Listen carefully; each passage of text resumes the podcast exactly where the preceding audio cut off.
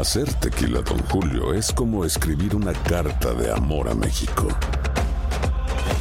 Beber tequila, Don Julio, es como declarar ese amor al mundo entero.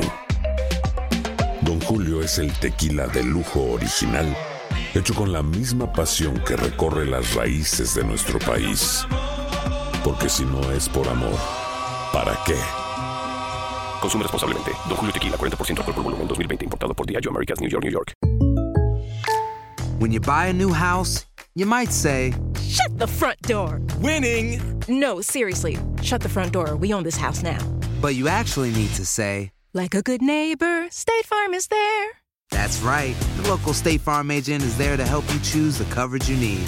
Welcome to my crib. no one says that anymore, but I don't care. So just remember, like a good neighbor, State Farm is there. State Farm, Bloomington, Illinois.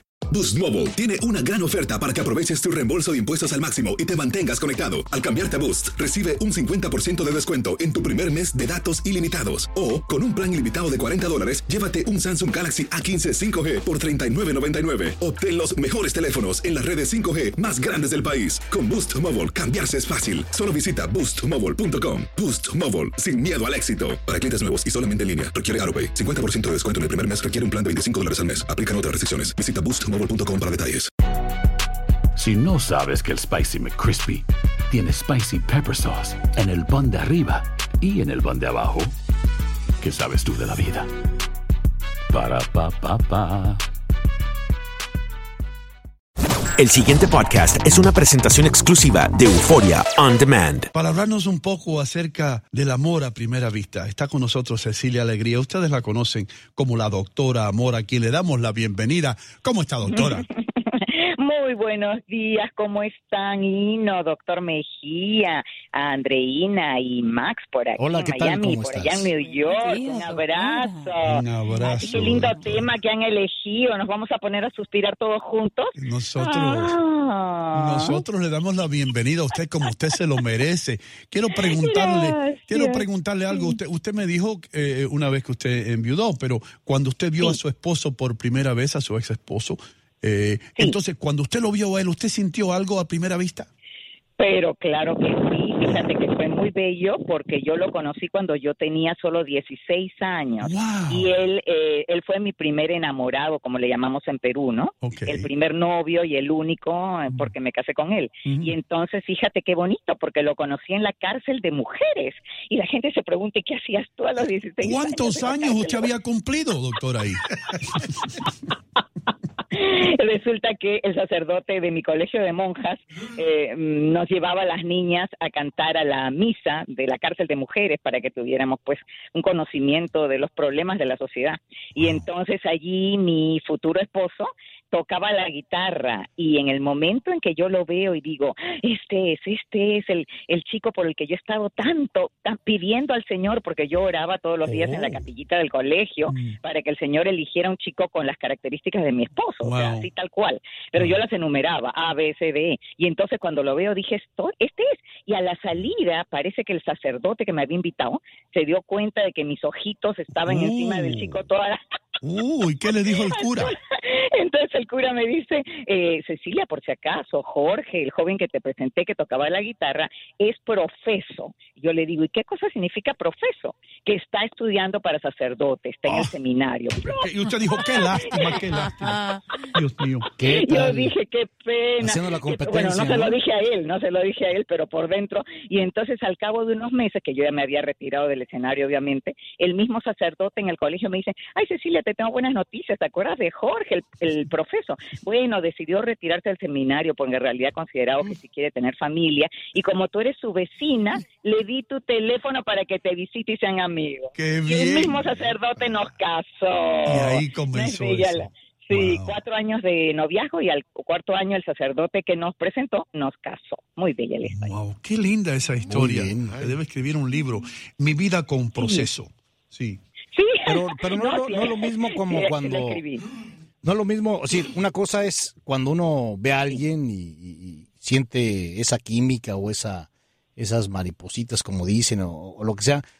Sí. Es decir, tener la ilusión de que pueda interesarse en ti. Y otra cosa muy diferente es ya verdaderamente sentir algo a primera vista por esa persona y como bien lo decías tú que no le quitaba los ojos de encima, francamente estar como obsesionado, ¿no? Por, por, Sí, por sí, querer hay conocer que y estar con esa persona.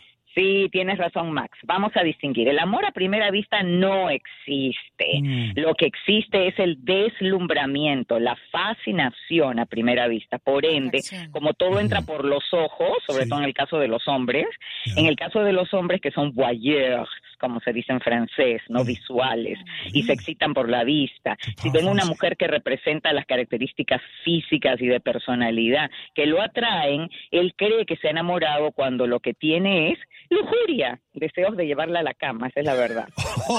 Pero no, no siempre es lujuria, ¿eh? La verdad.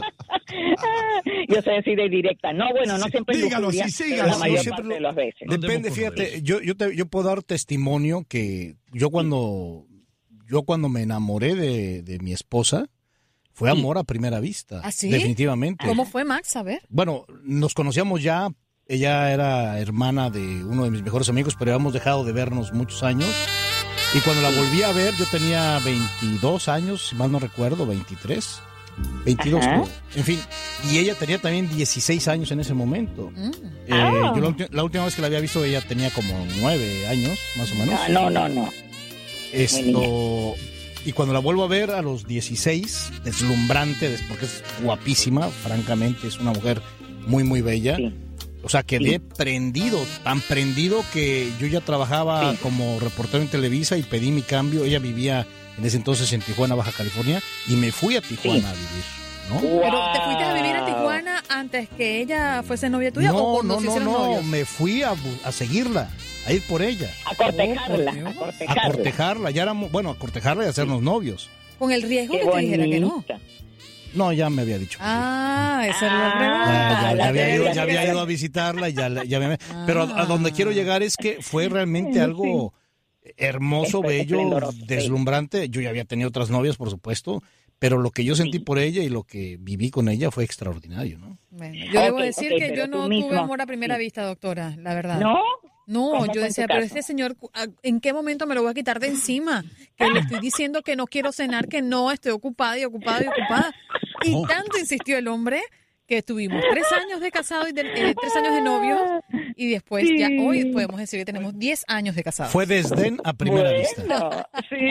Pero ¿sabes qué, Andreina? Que tu caso es muy típico, porque resulta que el que suele padecer más esto que es el amor a primera vista, o como le queramos llamar, yo diría la atracción, más bien, la atracción a primera vista, es el hombre. La mujer, eh, más bien, eh, se resiste un poco al principio y suele caer debido a la insistencia del caballero. Es decir, de él depende el que ella se enamore o no. Mientras más se la haga sentir admirada, cortejada, hasta cierto punto perseguida, es decir, él está detrás. Claro, sin ser un stalker, como dicen ahora, ¿no? Sin estar ahí fastidiando mañana, tarde y noche, pero teniendo esa presencia permanente, ella termina enamorándose. Pero Doctora, el que y si suele de él depende, primero es él. si, si Sí. de él depende que ella se enamore, entonces, ¿de qué depende de que ella, de que él se enamore?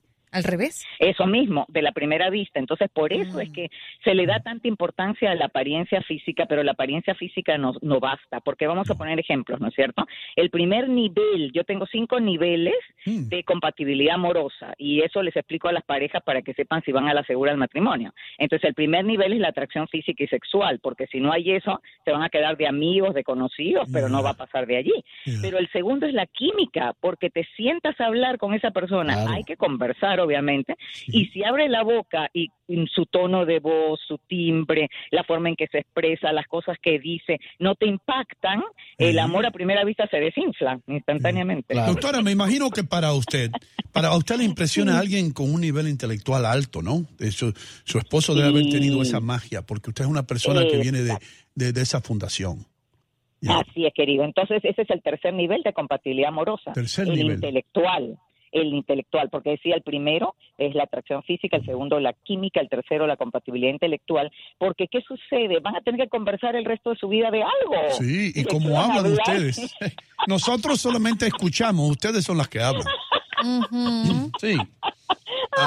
¿Y cuál es el cuarto Bueno, nivel, no. doctora? ¿El cuarto nivel cuál el es? cuarto nivel es la compatibilidad emocional que está basada en la salud mental y aquí es donde entran los problemas. Mm. Porque claro, mucha atracción a primera vista, mucho flechazo, pero una vez que se conocen bien y comienzan a revelarse los defectos y sobre todo los traumas de niñez Mm. y todas esas falencias que tienen los seres humanos debido a sus fracasos amorosos y a todas sus frustraciones y tensiones, pues entonces terminan descubriéndose que bueno, de repente uno de ellos es bipolar, la otra es esquizofrénica o depresiva. Y doctora, ahí es donde viene el amor a segunda vista, que es cuando él ve a la vecina. Sí, pues, y entonces dicen, ¿qué pasó acá?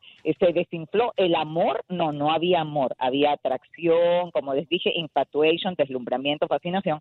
Y cuando se conocen a profundidad, es ahí, después del quinto nivel de compatibilidad, que es la espiritual, donde están los valores, la moral, los principios, las virtudes que hacen que esa pareja pueda persistir en el tiempo, que va a ser eh, la definición de amor que vamos a utilizar. Les voy a dar mi definición de amor más reciente, porque yo la cambio de tanto en tanto y la voy mejorando.